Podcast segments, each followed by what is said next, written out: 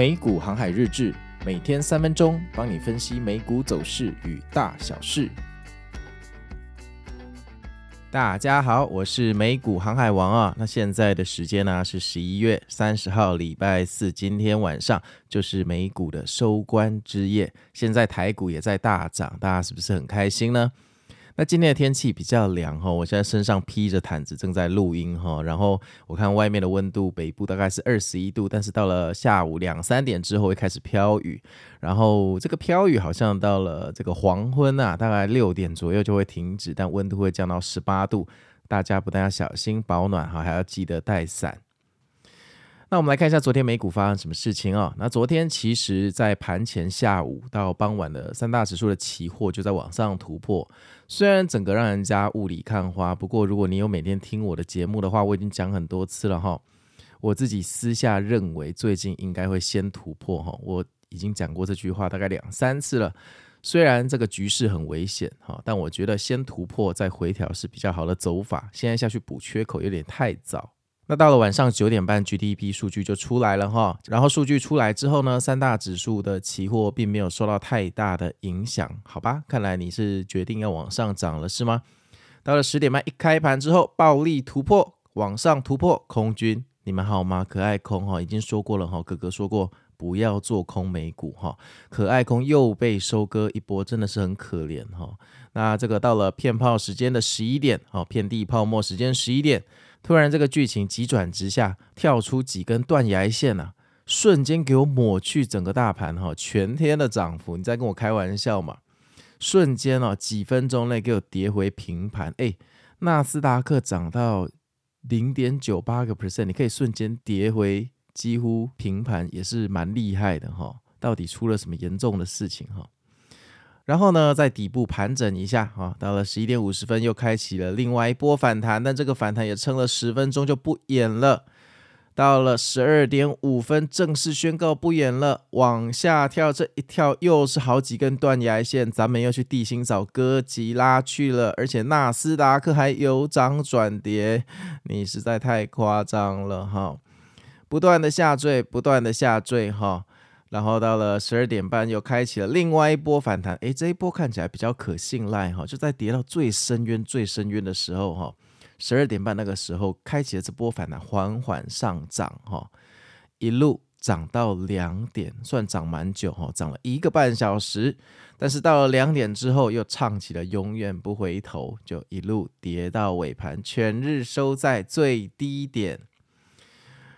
然后昨天这个盘势，其实像标普最高有到正零点七个百分比的，纳斯达克最高有到正零点九八个百分比哈，那最后全部都收跌，其实也是蛮令人唏嘘的哈。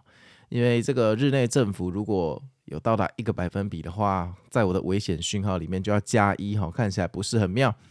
就算今天晚上 PCE 上涨哈，也不能代表什么了。在我的信号的箱子看来哈。危险的信号的权重永远比好的讯号的权重还要高哈，所以在这里开始要开始保守看待，要正式列为鱼尾行情哈，要正式列为鱼尾行情。如果你现在才要打算进去开始加码 all in 的人哈，你要非常的小心，我怕我在节目很快就会看不到你了。那昨天在赖群的佛心广播也盘前跟大家预告过了哈，可能往上涨，然后上涨之后会冲高回落。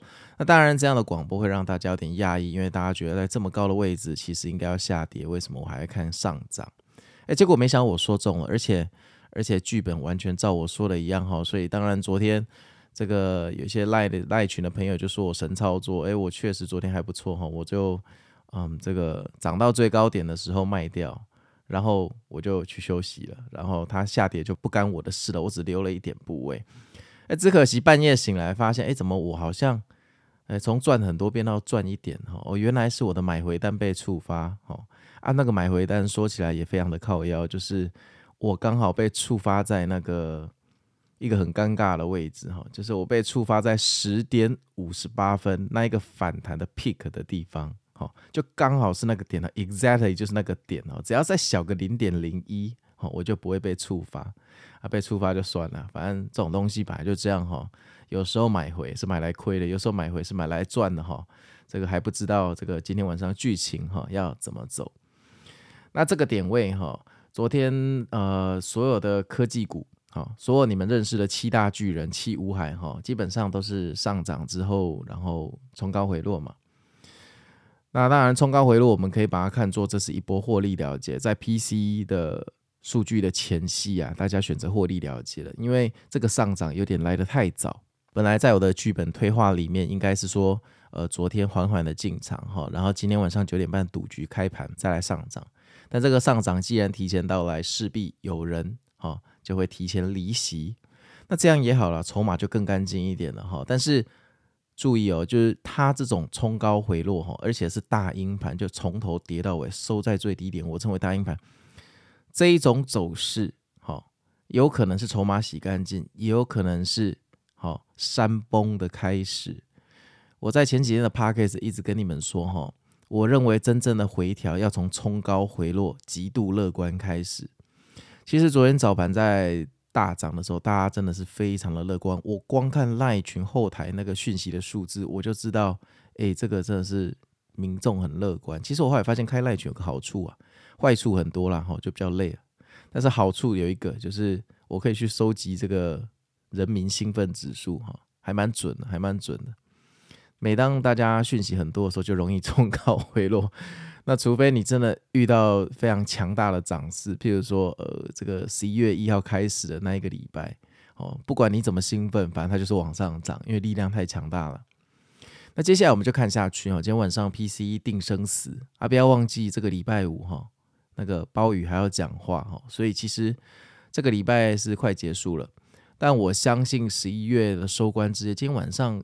理论上是不会太差了哈，那还记不记得我跟大家说过哈，标普一个月最多哈就是涨八趴到十趴，那现在的标普哈大概涨在八到九 percent 的中间呐，哈，这个数字非常的精准哈，我就跟你说过了，我们做再多的预判哈，还是要参考历史，因为历史哈总是会非常惊人的相似，而且其实都在重复啊，想要挑战历史的人最后都。呃，这个结果我看起来是都不会太好，不会太好。好啊，那就让我们今天晚上 PCE 的数据看下去。那我们接下来来看一下今天的新闻哦。第一个新闻哦，联准会的官员对于利率调整哈这个持不同的观点呐哈。这个理士满费德的分行行长汤马士说啊，如果有证据显示通膨难以控制，应保留升息的选项。呃，这个老生常谈了哈。另一方面，亚特兰大的费德行长却说。越来越有信心，通膨下降趋势会持续，并预期呃，这经济活动将在未来几个月放缓了。那这个当然就利好于降息哈。那 Fed 本月哈比较早的时候呢，连续第二次将利率维持，也就是说它连续两个 FOMC 利率都没有调整了，维持在二十二年来的最高水平。预计在今年最后一个 FOMC 就十二月的 FOMC 啊。再次保持稳定哈，现在市场是觉得十二月应该也不会升息哈。那经济数据显示，美国近期的经济活动放缓哦，不要再炒步入衰退了。现在大家要看到的是放缓哈，放缓的话，这个降息的预期就会提前哈。若你连这个逻辑都不知道，表示你总经的知识有点少哈。那我们再来看一下怎么帮你补充。消费者减少了非必要的消费。啊，这增加了联准会在未来几个月暂停升息的可能性。不要再装了，你们基本上已经不可能再升息了。好，那这个新闻算是蛮重要，这个新闻可不是花边新闻啊，大家要仔细读。意思就是，目前呃，这个联准会官员放出来的讯息，哈，基本上升息循环应该就是结束了啦。应该就是结束了。那当然，华尔街那些大佬有可能把升息降息的可能性再拿出来炒，其实都是为了割韭菜。我们韭菜就像铁板烧，是拿来被炒的哈，就炒一炒就被那个割掉了。所以大家不要太在意这种新闻哈。那至于降息的时间点是明年的四月还是明年的十二月，这个天下只有妈祖知道。所以也不用去想这件事情，哈，也不用去想这件事情，哈。消息都是为了炒股而诞生的。其实那些大佬根本不 care，他们根本不 care 什么时候降息，他们只 care 要怎么割韭菜。你要往这个角度去想。第二个新闻啊，Salesforce CRM 哈公布财报，营收成长十一 percent 到八十七点二亿元，符合预期，恭喜。朗爵 A P 的这个 EPS 哈是二点一亿美元，远超预期哈，恭喜恭喜！同时击败了市场共识的二点零六美元，而且成本还在持续削减。营业利益率三十一点二趴，显著提升！天呐，太棒了！Forecast 还全面调升，果然这个听起来就是完美的中二王道剧情。盘后大涨九趴。你们每天听我这样报，你有没有发现哦？其实他这个财报只要遵循着一定的剧本，最后常常会大涨。当然，其实它大涨最主要是因为现在市况好了。如果这个财报是在九月底发的话，它一定大跌。谁管它什么 forecast 有没有提升呢？九月、十月我们可爱多躲这个山洞躲了两个月，什么财报来还不是都一样？哪有那个什么在在提升的？大家自己小心一点。丧事可以喜办，喜事也可以丧办。下一个新闻，美国第三季的经济成长超预期啊！美国政府发布了这 Q 三的成长速度超过预期，哈，Q 三 GDP 年化成长率上修至五点二 percent，为两年的最快，得益于就业市场的稳定和旅游活动的增加，哈，就大家愿意出来旅行的消费者支出啊保持强劲啊，估计为三点六。然后呢，这个联总会最重视的通膨指标，哈，排除了食品跟能源的核心 P C 也下调至二点三 percent，这种经济数据哈，这 GDP 这个成长率上修哈，这种东西昨天三大指数的期货也没有下跌哈，但是这个盘中一开盘之后哈，冲高回落，所以这个到底有没有因果关系？说实话我不知道。就这个冲高回落究竟是哦反映数据，还是大家想要落袋为安？这个神才知道，所以我觉得也不用太去探究这个因果关系哈。我们重点就看今天晚上的 PCE 吧。下一个新闻，黑石集团哦将以二十三亿美元现金啊交易收购这个在疫情期间快速成长的线上宠物的平台，叫 Rover，好 R O V R。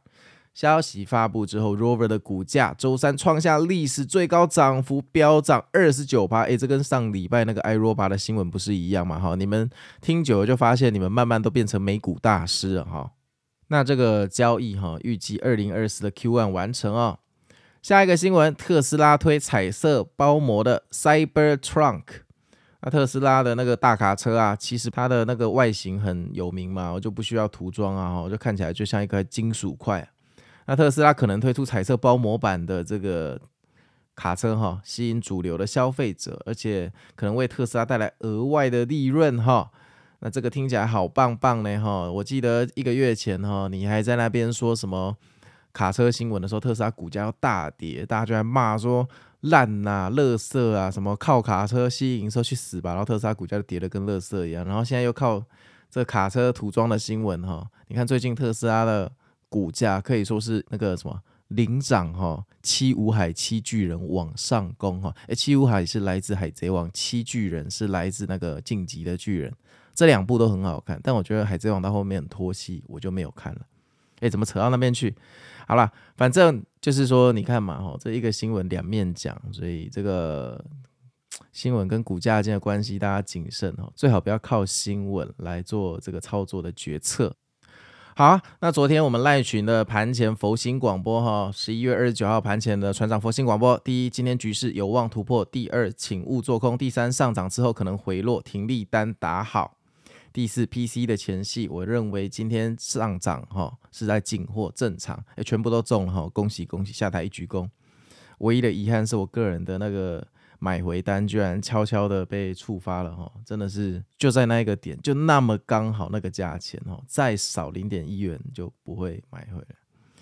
好，没关系啊，说不定今天晚上大 V 天龙对不对？那我就很庆幸我昨天又买回了哈。那这个盘前的广播，其实我每天在发哈，都是有点怕怕的。坦白说，我们的节目是以业界最高规格来制作。什么叫最高规格？第一，我们日更嘛，每日更新；第二，我们除了每日更新，我们一周还有两次的美股新发，所以这已经不是日更，这个叫半日更哈，这频率比日更还高。那日更有什么问题？日更的问题就是每天在这边讲盘势，哈，出错几率就很高。其实平均而言，一个礼拜分析一次是最适合的了。那每天讲，哈，很容易这个财经博主就会每天打自己的脸。那我们不但每天讲哦，我们每天的盘前十点半开盘前还在里面发盘前广播。其实我有时候觉得，我有一天一定会被自己的盘前广播砸到脚。那为什么我们还是做这一件事哈？那是因为我自己是一个交易者嘛，所以我自己在开盘前，我心里本来就会有一些预期。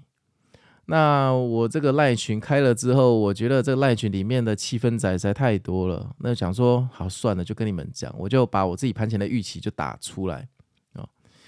所以你们要知道，我做这个盘前广播哈，是冒着这个拿石头砸自己的脚做免费服务啊。你们要有一个共识哈，就是不要依照我的盘前广播去做你的投资策略，因为一旦你这样做，到时候来怪我，我就会很冤枉哦。这个盘前广播的服务就会停止，所以这个大家自己两相配合一下。我很怕说，因为我们的盘前广播最近这一个月实在有够准，我都跟他们说这是人生最准的一个月哈。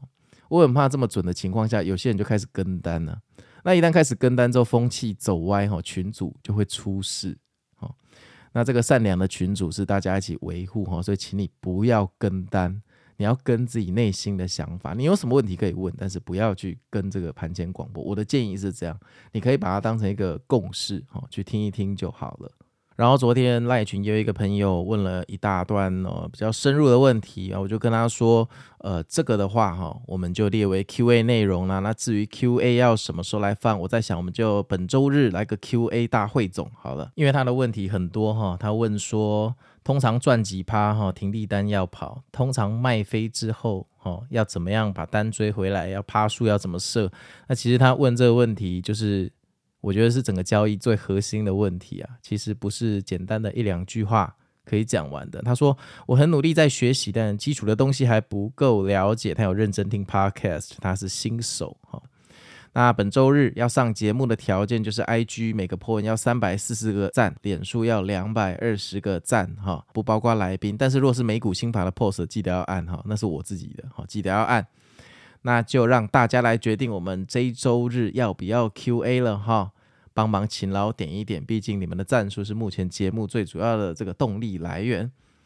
好啊，那我是美股航海王，那我们就一起期待哈，今天晚上的 PCE 哈，带着大 V 天龙带我们完美收官十一月，哈，从头涨到尾。那我们明天见喽，拜拜。